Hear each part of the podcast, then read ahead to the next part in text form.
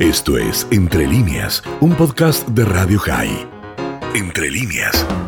Y como siempre nos da una gran mano el periodista de E24 News, Carlos Gurovich, Kalman Gurovich, que está con nosotros. ¿Cómo estás, Carlos? Buenas tardes para ti.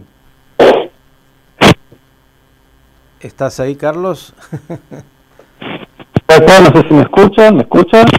Ahora, sí, con alguna dificultad, pero te estamos escuchando. ¿Por ahí es que estás en algún lugar del canal con poca señal? Estoy sentado en la sala de reuniones por realizar una entrevista, no sé si me escuchan bien ahora. Ahora perfectamente, sí, sabemos y te agradecemos porque estás en la mitad de, de la tarea. ¿Quieres adelantar a quién vas a entrevistar o quieres ir directo a las noticias? No, no, tengo la oportunidad de entrevistar a la embajadora de Israel en Argentina, Galit Ronen, que se encuentra en Israel, y para preguntarle sobre temas que tienen que ver con la agenda bilateral entre los dos países, y esto será emitido en el programa de la semana que viene, News 24 en español, que conduzco con mi colega Daniel eh, Damián Pachter. Pero te adelanto ya los títulos Vamos. Eh, de, Israel. Eh, Indudablemente volvió al centro de la escena el coronavirus, eh, sin entrar en detalles de cuántos enfermos hay, más, menos. Eh, el corona está presente y lo que genera es, como hace casi un año y medio atrás, un gran descalabro con la cantidad de indicaciones y, eh, indicativas que debe cumplir la gente para poder tratar de realizar una vida lo más normal posible a partir de hoy rige nuevamente en restricciones, hay que mostrar el pasaporte verde, si estás vacunado, si no estás vacunado, si tenés más de 12 años, si tenés 18 años, si tenés más de 60 y te vacunaste la tercera vez o no. O sea, eh, vamos a tener todos que hacer un curso de eh, comprensión de cómo convivir, esa es la palabra, cómo convivir con el coronavirus.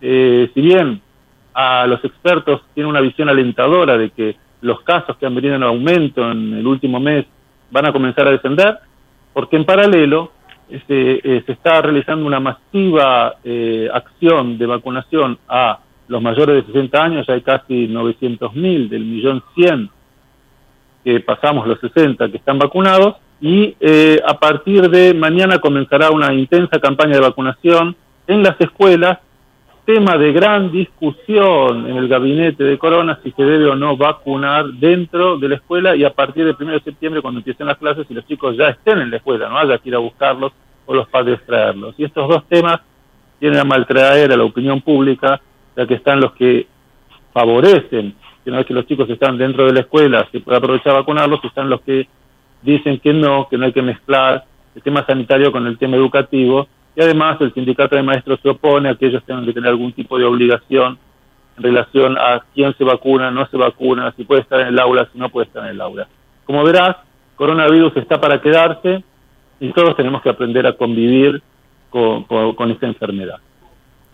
Sin duda, el tema que me parece está marcando, como dices, la agenda en Israel, incluso desgraciadamente algunos informes que ya casi como estadística, dice cuántos serán los muertos este mes y el mes que viene, digamos, como ya diciendo exactamente, bueno, no solo que llegó para quedarse, sino que desgraciadamente tendremos víctimas eh, fatales, más allá de la vacunación. Es que eh, lo, que ocurre es que eh, estamos como viviendo una, una carrera en paralelo, mientras por un lado hay una fuerte campaña de vacunación, la variante esta Delta es muy intensa y hay que decir que hay cerca de un millón de israelíes que no se han vacunado y que la mayor de los contagiados y lamentablemente de los fallecidos en el último mes y medio desde que está este rebrote es gente no vacunada. Entonces hay un llamamiento constante a los que no han, eh, por distintos motivos, ya sean eh, sobre todo los eh, ideológicos, llamémoslo así, los que tienen problemas de salud, alguna alergia o algo y, tienen contraindicado, obviamente que no, pero los que, la campaña de los antivacunas es muy fuerte y eh, no puedo decir que tengan eh, 100% razón, pero que tampoco no la tengan. Somos el primer país del mundo que ha vacunado con tercera dosis a mayores de 70 años sin que hubiera estudios previos. Lo que pasa es que yo ya me he vacunado, por ejemplo, hace tres semanas, lo que se está viendo ahora es que realmente es efectivo porque la cantidad de contagios en nuestro rango etario ha bajado considerablemente. Pero es todo prueba y error. y eso quizás es lo que genera ese anti eh, ante la prueba y el error. Hay quienes no quieren que se pruebe con ellos y bueno, hay que convivir con, con esa forma de pensar lo que por el momento genera que eh, la, enfermedad siga circulando entre nosotros. Eso por el lado sanitario. creo que el segundo tema más importante que, a nivel regional puedo mencionar es cómo va a afectar en, la, eh, eh, en toda la región el cambio de gobierno en Afganistán, la caída del gobierno afgano, el ingreso de los talibanes y la retirada americana y esas imágenes tan impresionantes que vemos de los aviones despegando con gente colgada. Es un punto de reflexión para Israel y para los aliados de Israel y para los aliados de Estados Unidos acerca de qué futuro habrá en la región y es un tema para, para largo plazo, pero hay que traerlo a la mesa de, discusiones hoy y evaluarlo hoy porque va a afectar el futuro de las relaciones de los países, eh, tanto de Arabia Saudita como de los Emiratos, frente a eh, lo que sería el eje Irán, Afganistán, quizás se sumen por atrás Rusia y China. Y eso a Israel le preocupa eh, hay que tener en cuenta que otro de los países de la región, que es el Líbano, tiene una crisis económica feroz, económica y política, y hay que, recordar que el sur del Líbano eh, está copado por un, aliado próximo de Irán y ahora quizás también de Afganistán. El Hamas ha felicitado al cambio de gobierno y esto genera eh, cierto escosor y, material para pensar acerca del futuro. Sin lugar a dudas, Carlos. La buena noticia es que se pudieron finalmente controlar los incendios y también aparecía alguna información de que habrían algunos jóvenes que están siendo investigados como presuntos autores. Mira, lo que yo he escuchado eh, de los oficiales que se ocupan del tema de los incendios es que eh, estos incendios, eh, en, Israel no se ve en verano, Así que no fue producto de un rayo, digamos, no fue que cayó un rayo en medio del bosque y entonces se produjo un incendio. Eh, es factor humano. La pregunta si fue factor humano eh, eh, a propósito o si alguien hizo un asadito y dejó una brasa encendida y esta se propagó. Todavía no está definido y eso lo tiene que definir la policía.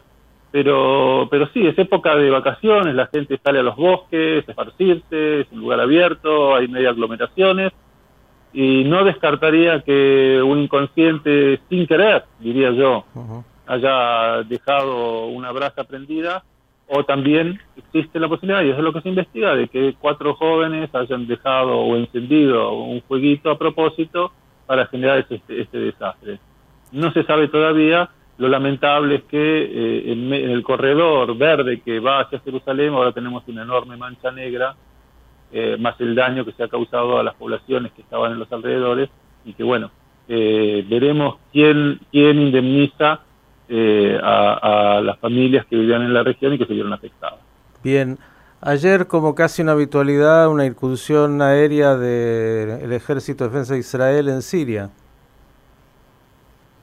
Bueno, Israel ha declarado abiertamente que no va a permitir que se instalen bases en Siria desde las cuales se pueda atacar Israel. Israel cumple con su palabra. y no tenemos frontera con Irán, porque están a mil kilómetros de acá, pero tenemos frontera con Siria. Si ellos se instalan en Siria, Israel los va a seguir, los va a atacar y los va a destruir. Bien. Muy simple para liberarte y que puedas entrevistar con toda la tranquilidad a la embajadora Galitronen, le mandas por favor nuestro saludo. Eh, ¿Cómo está el clima hoy, la temperatura? Porque en esta época de verano es un tema por sí mismo. Bueno, hoy está realmente muy agradable, bajamos de 36 grados a 35, así que realmente eh, un día espectacular. Querido Carlos, como siempre el agradecimiento enorme, creo que mañana también te vamos a requerir y otra vez, gracias por tomarte estos minutos en la mitad de tu tarea para darnos este panorama de noticias. Cuídense todos ustedes hasta mañana. Esto fue Entre líneas, un podcast de Radio High. Puedes seguir escuchando y compartiendo nuestro contenido en Spotify, nuestro portal radiohigh.com y nuestras redes sociales. Hasta la próxima.